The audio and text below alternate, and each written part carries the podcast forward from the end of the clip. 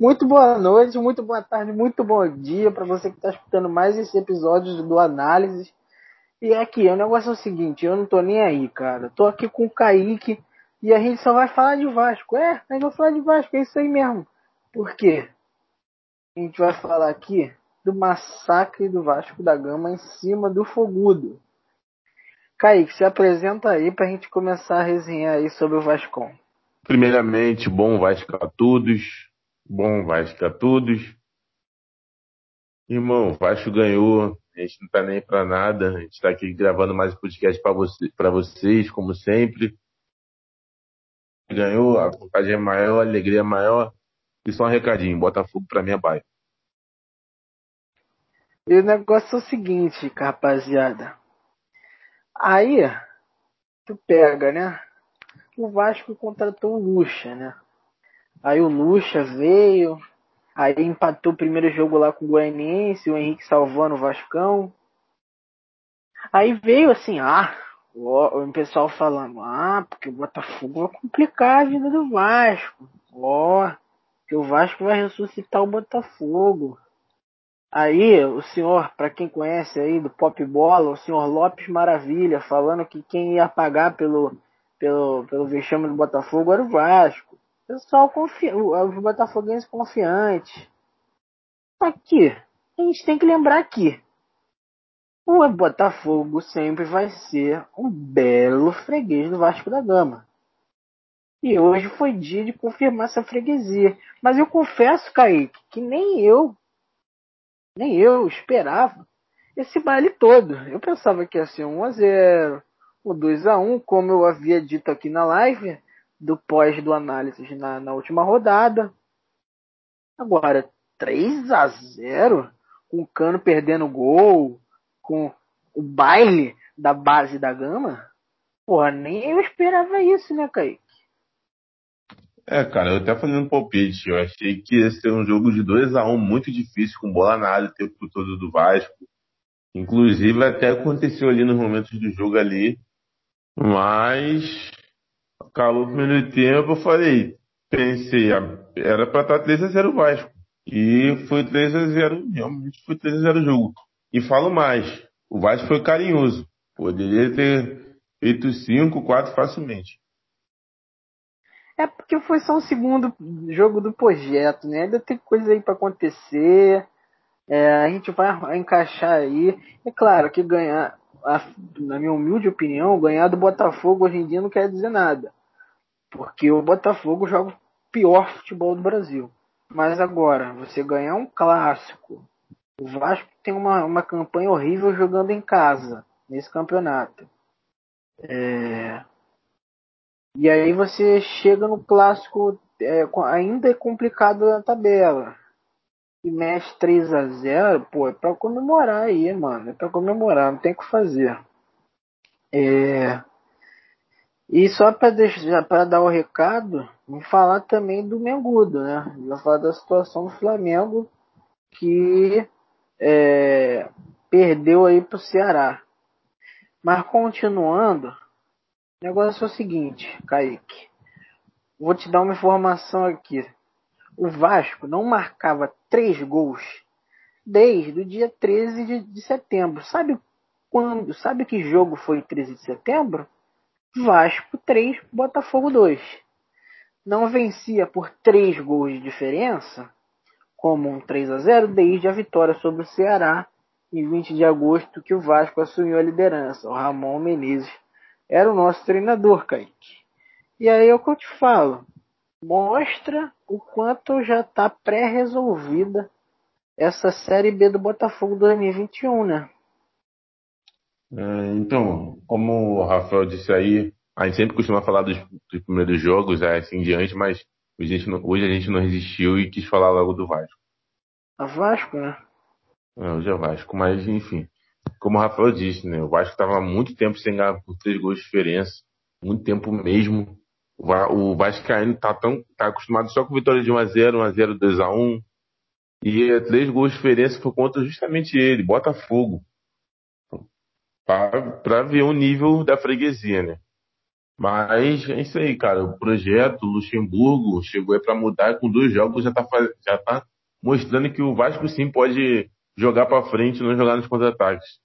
Contra o Atlético Goianiense fora de casa, o Vasco deixou, cara, deixou claro ali no primeiro tempo que o, o time entrou para matar logo o jogo no primeiro tempo. Infelizmente não saiu gol. E hoje, em compensação, saiu logo três, três gols. E vou te falar, em um mesmo jogo, em um mesmo jogo, você teve quatro recuperações. Você teve recuperação do Pikachu, que fez um golzinho para tirar a zica dele, que ele não fazia gol desde o dia 8 de dezembro de 2019 contra a Chapecoense no Maracanã. É, você tem a recuperação do Thales Magno, que comeu a bola. Ele comeu a bola e o time do Botafogo inteiro. O Thales Magno jogou muito, fez o primeiro gol e deu um baile nos 90 minutos, né? É, você teve a recuperação também, cara. Uma coisa que eu tava com saudade particularmente, cara, que é aqueles golzinhos de fora da área do Andrei, tá? Tinha muito tempo que o Andrei não arriscava de fora e ele fazia isso muito com o Luxemburgo. O Luxemburgo tem essa característica do time de chutar muito de fora da área e numa jogada de Barcelona de Guardiola, em que teve uma recuperação do Bruno Gomes. Do Bruno Gomes, ele deu lá no Thales Magno, que deu no Caio Lopes. Caio Lopes é, deu pro Cano, Cano fez o pivô, escorou pro Andrei, o Andrei só chutou de primeira. Tava com saudade desse tipo de lance no Vasco, né? É, cara, então, eu primeiramente falar aqui, né, que o Vasco nos últimos anos tem mostrado ter uma base muito forte, né? Você vê os dois, os dois laterais do Vasco no jogo de hoje titulares, Henrique que cresceu cresceu muito no, no setor defensivo e ofensivo também, porque deu assistência do primeiro gol. O Caetanado também que entrou bem no jogo. Aí você tem também os dois mil campos do Vasco, é, titulares da base, hoje o Bruno Gomes, que fez uma grande partida, o Juninho também, que está alcançado. O Juninho, eu acho que ele ainda tem que melhorar o aspecto físico dele, porque ele não pode ter 19 anos e se cansar com 60 minutos de jogo. Eu acho que ele tem que melhorar isso aí, mas fora isso, jogou muito bem. E você tem o Tyler Magno, o Tyler Magno aí, que, na minha opinião, foi o melhor da partida. Mas, em questão que o Rafa estava falando do chute fora da área do André, é, você teve uma jogada bem trabalhada, né? Por garotos da base. O Bruno Gomes roubou a bola, o Carlos Lopes veio, se apresentou, deu passe pro Cano, o Cano fez pivô, o André bateu lá no cantinho, chute seco, não tinha como pegar, e antes disso o André já tinha feito um, baita chute que foi em cima do Cavalieri, aí ficou não ficou dizer fácil a defesa, mas foi em cima deles, teve que botar a mão na frente, mas levou muito perigo. E você tem né, o Vasco hoje utilizando muitos garotos da base que não estão sentindo o peso da camisa e sabem que é vestir a camisa desse clube gigante. E aí é o seguinte, o Botafogo assim, é, é, muito estranho, né? O time nessa situação, falando agora sobre o lado do Botafogo, Kaique, o time nessa situação, nessa posição na tabela, e o, o, time do Botafogo não tem vontade de jogar, cara. O time do Botafogo até correu um pouco mais por ser um clássico, claro, é um mínimo. Mas o time do Botafogo parece que não queria criar jogada, parece que não queria fazer gol, não estava afim de, de ganhar do Vasco. Essa é a impressão que eu tive. O, as chances que o Botafogo teve lá, uma, teve o gol impedido do Cícero, que foi bem anulado, estava bem à frente. É, mas ninguém, por mais que realmente tivessem pedido, ninguém reclamou da arbitragem. É, o Pedro Raul, que cabeceou a bola, que ele estava sozinho, ele veio de trás da, da zaga, cabeceou para fora, ninguém reclamou. O Vasco, quando fez o, o, primeiro gol com o Thales, eu já vi os defensores já do, do Botafogo já meio desesperados. Ou seja, os caras parece que eles entram querendo acabar logo o jogo, né? É, cara, é, cara, então, é, falando aqui antes de Amanda Novaes, queria falar do, do Germancano. Ele se mostrou aí um jogador que não é egoísta, né? Ele precisando ali, querendo fazer o golzinho dele. Tava doido para fazer um gol ali, furou uma bola no começo do jogo. Depois ali o Cavalieri pegou um chute queima-roupa e ele mesmo assim quis ajudar seu companheiro de equipe, que é o Pikachu, que não fazia gol há muito tempo já, né? Mais de um ano e deu ali a bola pro Lucas fazer o pênalti. Mas, voltando aqui agora pro lado do Botafogo, é, cara, muito triste ver a situação do Botafogo. É um clube de muita tradição e o futebol carioca vai perdendo força, né? Vai perdendo força. Eles até deram uma animada ali depois no. Depois que a bola bateu na travessão e tal. O Vasco cansou no segundo tempo, eles chegaram a fazer o gol. Mas aí parece que aquele gol anulado desestabilizou a equipe. E depois o Vasco fez segundo. O time simplesmente ali só tava correndo ali para falar que corria, né? Porque agora, hoje. Oi? Teve, ainda teve o lance que o Cano chutou fraquinho, que quase foi gol. E aí, depois do Botafogo, teve aquele lance que o Henrique mais uma vez salvou em cima da linha. Tirando isso, o Botafogo não fez nada. Sim, então, no primeiro tempo o Botafogo não jogou. Já no segundo, o, no primeiro tempo eles só tiveram a bola no, no travessão ali, mas já no segundo eles, o Vasco cansou e eles chegaram, teve a bola ali que o Henrique tirou, como você disse, aí eles se animaram, chegaram a fazer o gol, mas depois que o Vasco fez segundo, o time ali só, como eu disse, correu só por correr e já tá pensando, né, como eles já diziam, se perdesse hoje pro Vasco, ia pensar no time para próxima pro próximo campeonato, já tá pensando em jogar a Série B e ainda pega uma sequência muito difícil. Se não me engano, pega o São Paulo, e o Grêmio em casa. Depois aí, aí também tem o Santos, o Palmeiras e o Fluminense fora. São, e de nove jogos, em nove, o Botafogo tem nove jogos ainda para jogar e cinco são esses. E dez pontos do. Que tá, tá nove pontos do Vasco. E a dez pontos do primeiro fora do, da, do Z4. E, cara, é, o Botafogo aí é. Desculpa falar isso, não queria estar falando isso, mas o Botafogo é batalhar para sobreviver agora, porque as cotas de valores menores na Série B vai ficar muito difícil e é muito ruim o planejamento, né? Você tem dirigentes de vários clubes que entram no clube, roubam e saem se nada acontecer. O Botafogo teve 52 jogadores utilizados no ano. 52, como comentarista disse hoje na partida, é mais caro isso do que montar um time. Montar um time é mais barato do que isso. Então, tem que ver isso aí, tem que ter uma nova direção. O que fazem com o Botafogo parece que eles brincam de, de brincam de jogar brasileiro, brincam de fazer time, e acho que aquilo dali é uma brincadeira, mas não é sério. E o pior de tudo é quem paga a conta é o torcedor que não tem nada a ver com isso. E só para fazer uma ressalva aqui, que eu falei da recuperação do, do Pikachu, ele fez o centésimo gol dele na carreira. É, é um jogador que começou a sua carreira como lateral, mas no Vasco sempre teve tradição de jogar mais à frente, né, como ponta, mas já foi reserva por muito tempo no Vasco. Mas ele sempre se destacou por ser um cara é, goleador né, para sua posição, para suas características, e aí chega agora aos seus 27 anos, 28 anos, com 100 gols na carreira. É, mas... E, Rafael, como disse, né, é, o Luxemburgo consegue recuperar muito rápido os seus jogadores. Né? Muito rápido. Jogadores é sabe, eu falei isso na última último podcast que os jogadores correm bastante com ele. Você vê ali que teve um momento que o Pikachu brigou com o Castan e não queria nem saber se o Castan era o capitão, se era líder. Para você ver, isso daí é satisfatório de, de ver, porque você percebe que o time está jogando com raça. Ele percebe que o time está correndo bastante. E você vê, o Tyler Magnus jogou muito, o Pikachu jogou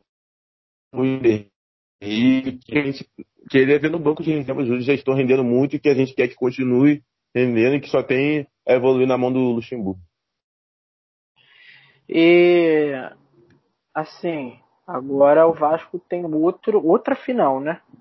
É, jogo contra o Curitiba também em casa, que é, é claro, essa vitória no clássico dá mais de jeito que foi, dá uma confiança absurda pro elenco, pro Luxemburgo, e aí vai ter uma semaninha agora para trabalhar.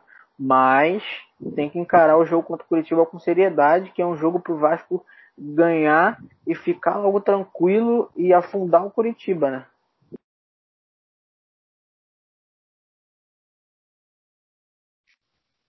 Sim, claro, sim. É, o Vasco, se ganhar do Curitiba, a bola não vai queimar tanto no pé dos jogadores, já vai ter, já não vai ter aquela mesma pressão que teve hoje de ganhar. E já vai estar tá pensando talvez em Sul-Americana. Se ganhar hoje, se ganhar hoje, desculpa, se ganhar contra o Curitiba, você tem o Vasco muito distante do muito distante do Z4, uma coisa que há uma das semanas atrás era muita preocupação pra gente e já dá a forçada na corda no pescoço, já dá para pensar em coisas maiores e sair dessa da confusão aí que nenhum time quer estar. Essa, essa vitória contra o Curitiba aí precisa vir, ela é essencial. Ela, na minha visão, acho que vai decretar se faz briga para não cair ainda ou briga por coisas maiores. E, a, e falando sobre a próxima é, sobre a próxima partida do Botafogo, que a gente vai falar aqui da nossos palpites, é contra o Santos na Vila Belmiro. A única, na minha visão, esperança do Botafogo é que o Santos pode chegar garantido na final da Libertadores e de repente possa estar jogando com reservas. Há essa possibilidade. Mas mesmo assim é um time que hoje ganhou do São Paulo, né? É, é o Santos é um time bem treinado, é, muito melhor, muito é, melhor é, treinado mesmo, conduzido do que o Botafogo, né? Então, é, vamos falar um pouco sobre esse jogo aí. Começa já dando teu palpite para Santos e Botafogo, sendo ou titular ou reserva o Santos aí nessa partida, Kaique. É, cara, eu vou dar meu palpite, mas sendo titular reserva, eu acho que o Santos vai vencer esse jogo porque conseguiu ganhar do São Paulo, um clássico com jogadores de reserva, né? E o, o, falando mais do Botafogo, o Botafogo acho que vai vir para tentar ganhar o jogo porque não pode perder. Na, na, minha opinião, na minha opinião, vai ter torcedor aqui do Botafogo talvez fique bravo comigo, mas na minha opinião o Botafogo não tem mais chance de escapar. Mas o Botafogo precisa pontuar nesse jogo, precisa pontuar, precisa pontuar. Urgentemente precisa pontuar, não, não, só não pode perder o jogo. Mas mesmo assim, eu acho que o Botafogo não, não consiga é, eu acho que o Botafogo não vai conseguir segurar a pressão do Santos, né? Ou não também, não sei, cada jogo é um jogo, mas eu acho que o Santos sai com a vitória. Acho que vai ser 1x0 pro Santos. Eu, sobre o meu palpite, eu vou arriscar em um 2x1 pro Santos.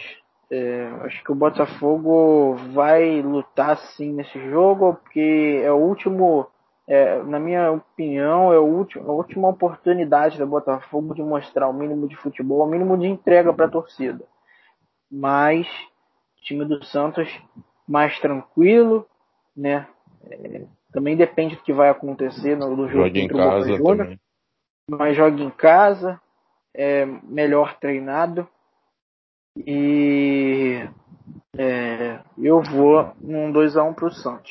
E outra e coisa também, agora, eu não mensurei. O, o Santos, sabendo do, da pressão que o Botafogo tem, que é um time muito limitado, eu acho que os garotos aí da base, se estiver querendo o jogo, se quiser, queremos, se quiser mostrar disposição pro Cuca, não vai querer ficar só no empate, não. Né?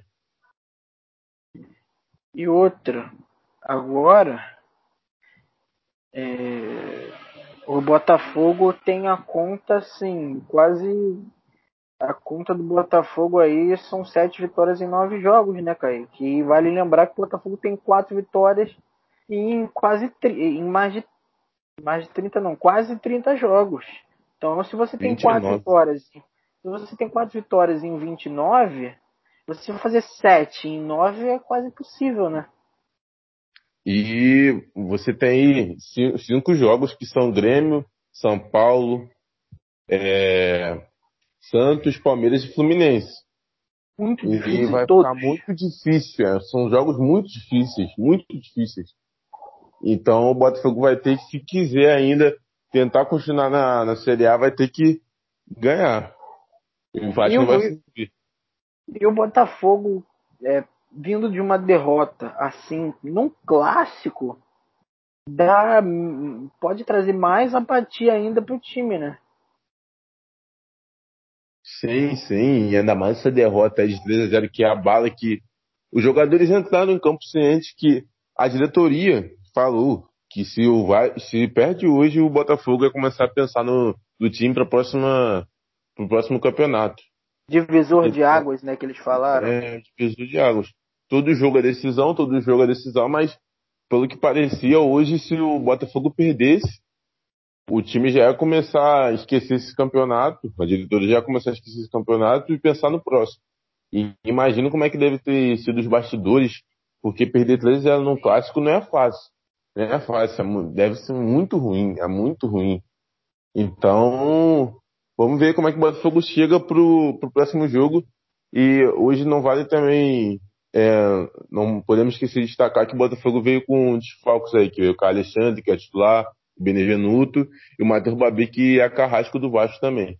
Que ajudou muito o Vasco esses desfalques.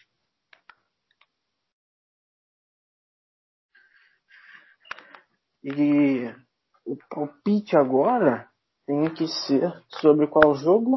Vasco da Gama e Curitiba. O Vasco vai, como eu já tinha dito, agora vai pegar o Curitiba, que é a lanterna do campeonato no momento, tentando o mínimo de uma recuperação.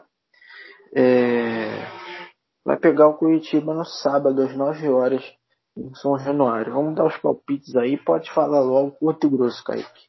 É, cara, não tem como, depois de uma vitória dessa, com o Luxemburgo, time embalado, não tem como você apostar no empate uma, uma derrota do Vasco, cara. Ainda mais jogando em casa contra o Lanterna.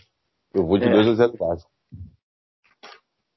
É, eu acredito que até seja mais difícil do que contra o Botafogo, para ser sincero. Porque contra eu... o, contra o Botafogo, uma é um clássico, o time entra com mais vontade. Então, de repente, contra o Botafogo, a gente não vê um Vasco tão embalado assim, né? Sim, hoje o Vasco, quando o ônibus chegou, tinha centenas de torcedores ali apoiando o time, coisa que eu não tinha visto na pandemia ainda. Centenas de torcedores apoiando o time mesmo. Hoje o, o time do Vasco estou muito consciente. Ele sabe, o, hoje o jogo do Vasco precisava ganhar hoje de qualquer jeito. Os jogadores já estavam muito mais ligados e talvez no próximo jogo, sabendo, contra, contra, sabendo que é contra o Coritiba, o time talvez possa relaxar.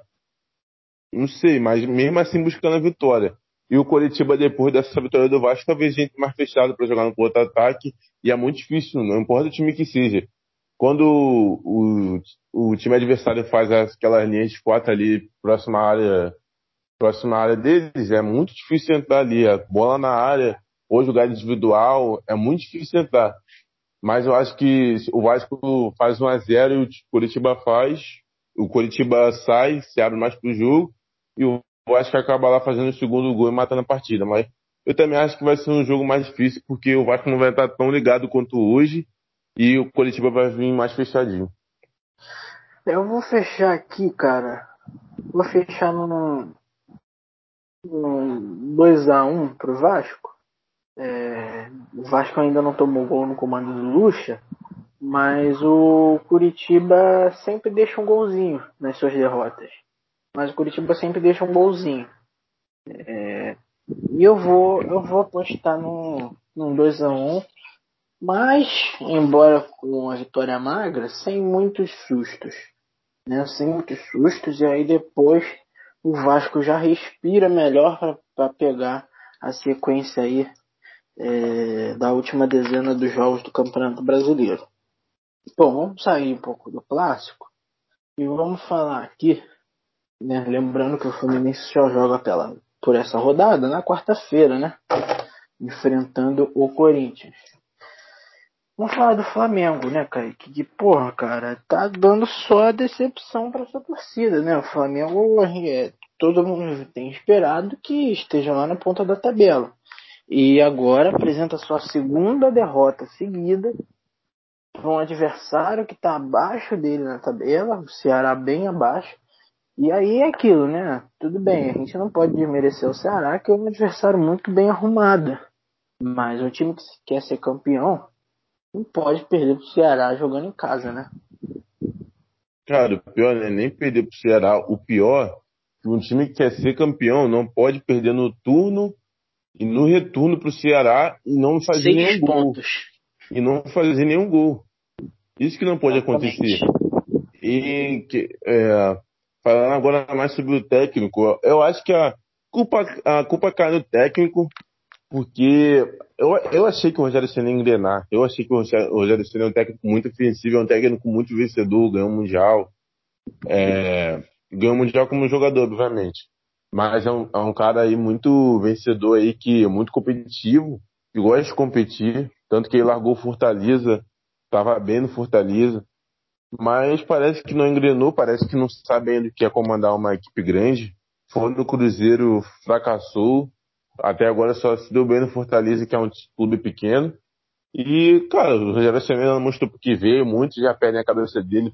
A grande parte mesmo da torcida, eu posso falar que a, muito mais que a maioria, quase todos pedem a, a cabeça dele, um ou outro ainda defende. E, cara, não tem como você não, não falar mal do Rogério Senna depois desse jogo, né? Ele colocou o Vitinho de lateral direito, colocou o Arão de zagueiro, né? Tirou o, o, Eu não sei se aconteceu alguma coisa com o Hugo, ou com. É, para ele estar tá no banco de reserva, mas ele tirou o, o Hugo, botou o César do nada. O Hugo vinha bem, apesar de algumas falhas em alguns jogos atrás, mas o Hugo é bem melhor que o César na minha visão, tanto que o segundo gol do Ceará, o César falhou. Dava pra ele ter pego a bola. Falhou, saiu o, mal, o Vitinho, né? E o Vitinho tava marcando o chute. Aonde que o Vitinho tem que marcar o chute? Ele tirou o Felipe Luiz. Tudo bem, Felipe Cara, Luiz tá, talvez esteja cansado, mas o René é um lateral não. muito defensivo e o Felipe Luiz é, é um lateral mais ofensivo. E o não, Isla cara. também é um cara muito inteligente que sabe a hora de subir, sabe a hora de cruzar. Então, cara, e também não podemos deixar de falar aqui que o Pedro, né, perdeu dos gols ali feitos. E o Gabigol, não, também não sei se estava machucado ou não, eu vi que ele tinha assistido alguma coisa, mas o Gabigol, não, por mais que perca, perca bastante gols, ele é oportunista, uma hora ele vai fazer, ele não pode ser reserva desse time do Flamengo. E, cara, é impressionante, né? O Rogério Senna, ele, ele tá brincando, né? Ele gostou de. Ele gosta de inventar. Ele gosta de de inovar, né? Porque uh, o, a estratégia do Flamengo não estava dando certo no primeiro tempo, lógico. Terminou, perde, é, terminou com um placar de 1 a 0 E aí, ele sai inventando, como você falou, né? Ele tirou o Felipe Luiz, bota o René. É, cara, que, que coisa de, de doido. Vamos lá, uma coisa que me impressionou. É, que ele fez isso nos últimos jogos, mas hoje foi pior, assim, foi ridículo. Ele tirou, né, o Gustavo Henrique.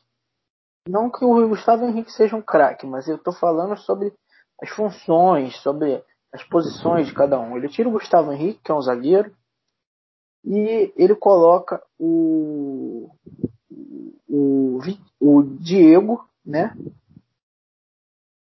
E retraz o Arão para a zaga. E aí o Flamengo fica numa espécie de três zagueiros, que aí fica com o Rodrigo Caio, Arão e o Felipe Luiz ali fechando o lado esquerdo. E depois ele coloca o Vitinho. Sendo que o Vitinho não sabe marcar. E em vários contra-ataques do Ceará, o Ceará poderia ter feito gol, o Ceará poderia ter feito de repente o terceiro, um quarto gol, porque o lado direito do Flamengo estava uma avenida. Felipe Luiz vinha cobrir o lado esquerdo, aí vinha o Arão ficava meio perdido, o Rodrigo Caio ficava mantinha a posição dele, mas o lado direito não tinha ninguém. Era como se o Flamengo tivesse o, o, o Isla tivesse sido expulso. Porque ficava uma avenida ali. O Vitinho tinha que ir lá na frente, voltar para marcar. E aí e outra... ficava um buraco. Só que por deficiência técnica do Ceará, os caras não conseguiam inverter um jogo. É, não tinham, de repente, uma visão de jogo para dar a bola no cara que estava avançando lá na esquerda, mas o segundo gol saiu assim. E outra coisa, Rafael, é, o, o, o Flamengo hoje entrou em campo, parecia o Vasco do Sapinto. Ele tacava a bola na área e, e via se dava certo. Já que o Rogério estava mandando só arremessar a bola na área, arremessar a bola na área, eu não vi uma triangulação hoje nenhuma jogada trabalhada. A única jogada trabalhada que eu vi foi a, os gols que o Pedro perdeu, mas fora isso foi tudo bola na área. Por que, que ele tirou o Gustavo Henrique para colocar o, Di, o Diego? Tudo bem que ele tava, ele jogou bem e tal. Para mim foi o melhor em campo do Flamengo, jogou bem. Mas já que o Flamengo queria jogar bola, é, queria jogar aéreo, deixava o Arão pro meio e colocava o Natan. Natan, Natan vem falhando, mas eu ainda acho bom, um bom zagueiro. Coloca Cara, o Leão, fez o gol na, na, na Libertadores contra o Racing. O Arão não sabe ser zagueiro e o Diego não sabe ser segundo volante. Isso é claro. E o Arão, ele sabe muito jogar aéreo. Ele tem um dos melhores jogadores do, do Flamengo. Ele sobe muito bem nas bolas. Fez o gol contra o Racing. Então, já que a jogada era isso, deixava o Arão. Deixava o Arão. Foi tirar o Arão, foi colocar de zagueiro, botou o Vitinho de lateral, ficou desprotegido no contra-ataque. E além disso, se você se a jogada é bola aérea, não faz sentido você botar o, Arão na zaga, porque ele não vai poder subir tanto, que é um cara que é bom na bola aérea. E também não faz sentido tirar o Gustavo Henrique, que é um cara que tem 1,96m, que é bom na bola aérea. É, então, então, mas. Não tem coerência nenhuma. A questão do Gustavo Henrique, eu até entendo porque eu acho que ele pensou: o Ceará é um time muito contra-ataque com jogadores rápidos. O Vino, o Léo Chu, e tal. E o Gustavo Henrique tomou amarelo no começo do jogo. É, parecia uma criança de. Parecia um, um jogador da categoria sub-7 tomando aquele amarelo no começo do jogo, 5 minutos de jogo. Aí ele pensou: Gustavo Henrique tomou amarelo no contra-ataque, eu não posso ter jogador amarelado, porque senão não vai poder parar o contra-ataque. Então ele tirou o Gustavo Henrique. Mas por que botar o, o Diego? Deixava o Natan, colocava o Natan. Natan falha, mas para mim eu acho que o Regueiro seguro ele vem, ele falhou no, em alguns jogos, o aproveitamento dele é bom nas bolas aéreas, no chão, e de deixar voarão para subir mais, que, tem um, que é um cara que pisa mais na área, que cabeceia mais. E aí é o seguinte, cara, o, a gente vem falando aqui muito tempo, e eu principalmente defendo muito a titularidade do Pedro, que o Pedro é um cara absurdo, sensacional, ele é goleador, ele finaliza muito bem, ele tem uma noção uma, uma é, ofensiva espetacular, mas é, essa era a partida do Gabigol, né, para começar jogando, porque é, o Pedro é um cara para ser usado como referência. Nos jogos que ele estava sendo usado como referência, ele guardava, ou ele fazia um pivô, dava uma assistência, e a bola, é, ele não estava sendo usado como referência. As oportunidades que ele teve foi de uma bola que acabou sobrando pra, foram de bolas que acabaram sobrando para ele. Mas também fica difícil defender, Kaique, que quando o cara tem duas chances, as duas ele chuta para fora, cara a cara com o goleiro, né? É, cara, isso daí é. O Pedro ele sempre foi de meter muito gol. Ninguém imaginou que ele fosse perder a bola. Fosse perder os gols ali, mas uma coisa que a gente não aceita. Eu não aceito. Eu, eu, por exemplo, não aceitei hoje que o Cano perdeu um gol ali que a bola passou em frente a ele, mas uma hora todo mundo vai perder. Messi, Cristiano Ronaldo, Neymar, Mbappé, uma hora vai perder o gol. E hoje, quando o Flamengo mais precisava, o Pedro ficou devendo. Perdeu dois gols ali feitos. Isso daí acontece. Agora é trabalhar e não pode perder o próximo jogo. E falando do Rogério Senna, a boate que ele caiu, uns falam que sim, outros falam que não. Até agora nada oficial. Na minha opinião, se o Rogério Senna não cair até amanhã à tarde, ele só cai se não vencer o próximo jogo. Eu, eu vou dar minha opinião, vou ser até mais duro aqui. Eu acho que o Bussene não cai. Eu acho que o Rogério Senna vai terminar o Campeonato Brasileiro. Eu acho que a diretoria. Eu acho que a diretoria do Flamengo não vai correr o risco de demitir e procurar um cara à altura do elenco para para suportar isso aí e ser campeão com a obrigação de ser campeão agora. Eu acho é diferente um time que está lá embaixo contrata um treinador agora para dar o último gás e salvar o time do rebaixamento do que trazer um cara agora com a obrigação de ser campeão. Entendeu? Então, assim, porque eu, acho eu não sei porque o, o Domenech, o Domenech foi demitido por muito menos. Mas o que? Na minha opinião, por que, que o Domenech foi demitido por muito menos? Porque saiu o Jorge Jesus e veio o Domenech. Ah, filho do Guardiola, é isso, é aquele tal. E a torcida estava acostumada com o Jorge Jesus. Muitos torcedores começaram a torcer em 2019 estavam acostumados com o Jorge Jesus. Então acharam o quê? Que o Domenech ia chegar lá e falar, você faz isso, você faz aquilo, ganhamos o jogo. E não era aquilo. Então, o Domenech começou a oscilar, os torcedores, a torcida, na minha opinião, que demitiu ele. Entendeu? Agora, com os 16 torcedores já viram que não é assim. Que o, o, na minha opinião, o Jorge Jesus foi o ponto fora da curva. Os torcedores viram que aquilo com o Jorge Jesus não vai voltar, vai, vai demorar. Que, que quem montou esse time foi o Jorge Jesus, foi o estilo dele. Então, é, pode ser que o Rogério Senna fique sim por causa disso. Mas, cara, eu não sei, porque se o Flamengo continuar empatando, assim, perdendo, vai tá brigando para Libertadores. E tem time ali encostando. Tem time encostando. O Palmeiras está chegando, o Santos está chegando, o Fluminense também está na briga. E tem, tem muitos torcedores pedindo tal de Marcelo Fera, que eu, sinceramente, aqui eu não conheço, não sei se você conhece, e, e falam que ele pode deixar o Flamengo ainda na briga para a Libertadores. E aí o pensamento é esse. Mas eu acho que se o Rogério Senna não cair até amanhã à tarde, ele só cai se perder e empatar o próximo jogo. Aliás, eu, eu nem sei contra quem o, Flamengo joga na próxima rodada. Vou te falar aqui, o Flamengo agora, cara, ele vai ter o desafio de encarar o Goiás em Goiânia, segunda-feira, 8 horas. É um jogo interessante, né? Curioso. Não que o Goiás, o Goiás está tentando uma recuperação aí histórica. É, tá vindo de uma sequência ótima dentro do esperado é, e joga dentro de casa, né? Então, assim, mais ao mesmo tempo, o Flamengo tem obrigação de ganhar. Então vai ser um bom jogo, né? É, serão dois times muito, muito pressionados. Serão dois times muito pressionados. Vai ser um jogo legal de ver. E, cara, eu, essa questão do Senna é uma questão realmente muito delicada. Não dá pra gente saber o certo. Não dá pra gente saber. Ah, não dá pra gente entender o que a diretoria do Flamengo. A gente não tem o que falar. A gente não sabe se ele pode cair, se ele vai cair, se a, diretoria do Flamengo vai segurar ele, porque, como você disse, né, é um elenco muito qualificado. Não pode dar na mão de qualquer um, entendeu? Mas, cara, eu acho que o Flamengo ganha esse jogo aí do, do Goiás e acho que ele não cai não. Se ganhar, acho que ele não cai não. Eu acho que ele não cai até o fim do Campeonato Brasileiro. Vou manter esse pensamento aí. Só se acontecer realmente um, um desastre, né? Vamos, é, não que o que esteja acontecendo agora já não seja, mas assim, uma coisa totalmente inesperada. É...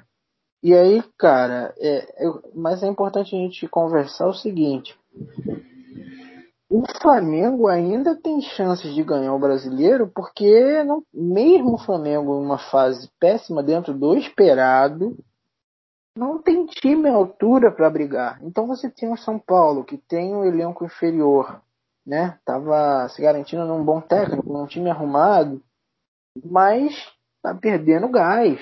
Assim como o Flamengo também tá vindo de duas derrotas seguidas.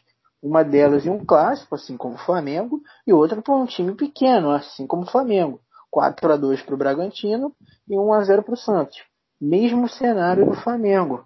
A diferença é que o São Paulo ainda está sete pontos na frente. Então. E, a... e ainda tem hoje, a gente teve o Abel Braga chegando com o Inter em segundo lugar, com a diferença apenas de três pontos para o líder. Então, assim, é difícil porque não tem time à altura do Flamengo. Se, se o São Paulo tivesse o mesmo nível ou maior do que o Flamengo, questão de elenco, de repente São Paulo já estaria já bem disparado na liderança.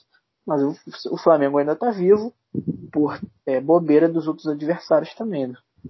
E a verdade é que ninguém está querendo ganhar esse campeonato brasileiro. O São Paulo já poderia ter disparado e o Flamengo encostado. É. Então, times que estão se esforçando, estavam querendo ajudar o outro.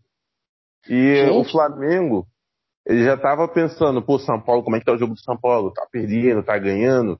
Agora o, Flamengo já começa a ver quem tá atrás dele. Porque o Atlético Mineiro tá ali, o Inter tá ali, entendeu? Então, é isso que eu tava dizendo. O Flamengo tem que abrir o olho na, na vaga da Libertadores. O Flamengo tem que abrir o olho. Gente, o São Paulo, o Flamengo, é, dentro dos, dos seus respectivos ali vestiários, tem que ser tratado com uma obrigação ganhar o brasileiro. Os times não disputam é, o Flamengo foi eliminado de Copa do Brasil, o Flamengo foi eliminado de Libertadores. O São Paulo foi eliminado da Copa do Brasil, da Libertadores e da Sul-Americana. Lembrando que o São Paulo não conseguiu nem o título paulista. Então, assim, tem que ganhar um brasileiro. Isso tem que ser tratado como obrigação. É... Rafael, é, não, é, não é isso que parece. Parece que o foco é Libertadores. Parece que, gente, não, já foi eliminado. Tem que ganhar um brasileiro. Com o que tem, é obrigação sim. E, Rafael, você pega o São Paulo e o Flamengo que não estão tendo a tabela, o, o calendário não está apertado, já, já estão jogando só o brasileiro. Estão tendo tempo, muito tempo para treinar. O Flamengo teve 11 dias para treinar. O São Paulo teve bastante tempo também para treinar e não estão apresentando o bom futebol. Entendeu? Então, isso que é o mais esquisito. Eles estão tendo tempo para treinar, tempo, bastante tempo, e não estão apresentando o futebol que se esperava deles. É... E agora, dá, dá o teu palpite aí pro jogo do Flamengo com Goiás aí, cara. Goiás e Flamengo, Goiânia. É no Maracanã, né? Goiânia. Goiânia. Não, cara, eu acho que o Flamengo, pelo fato de tomar um, sempre um golzinho, vai acabar tomando um gol, mas o Flamengo acho que sai com a vitória sim. Entra pressionado com sangue nos olhos. O Goiás também entra bastante pressionado, como você falou, né? Tá, tá tentando dar uma arrancada. Acho que vai ser um 2 a 1 bem, bem disputado. 2 a 1 pro Flamengo. 2 a 1 pro Flamengo. É um resultado esperado. Eu vou fechado também no 3 a 1 pro Flamengo. É, tem que melhorar esse setor defensivo aí. É muito difícil acreditar que o Flamengo não vai tomar gol nas suas partidas, mesmo com vitória. Né? Mas é um resultado esperado. O Goiás, mesmo tentando recuperação, é fraco o Flamengo tem que ganhar. Se não ganhar, aí é um problema realmente muito grande. E aí também tem que continuar torcendo para tropeços do São Paulo e agora do Inter, porque, repito, o Inter está a três pontos do líder. É, o Abel está sete jogos sem perder. E então é isso, né? A gente falou aqui de Vasco, Botafogo, Botafogo e Vasco. 3 a 0 para o Vasco, placar. E falamos também do Flamengo, que está é, se complicando dentro do seu objetivo aí. Perdeu mais uma jogando em casa. Perdeu mais uma jogando em casa. Dessa vez para o Ceará, por 2 a 0 mesmo placar do primeiro turno, lá no Castelão. É, muito obrigado por você que escutou a gente até aqui. É importante que você siga a nossa página no Instagram. Eu vou dizer para você qual é: análises.desconfiguradas. Análises.desconfiguradas. Segue a gente lá e a gente vai estar tá postando sempre que tiver saindo um podcast. A gente vai colocar lá na nossa bio é, e posta algumas coisas engraçadas também, valeu? E desculpa aí pela, por, pela nossa euforia com a vitória do Vasco, mas a gente também falou do Mengão. É, então vale a pena você compartilhar aí. Mais uma vez, obrigado e até a próxima.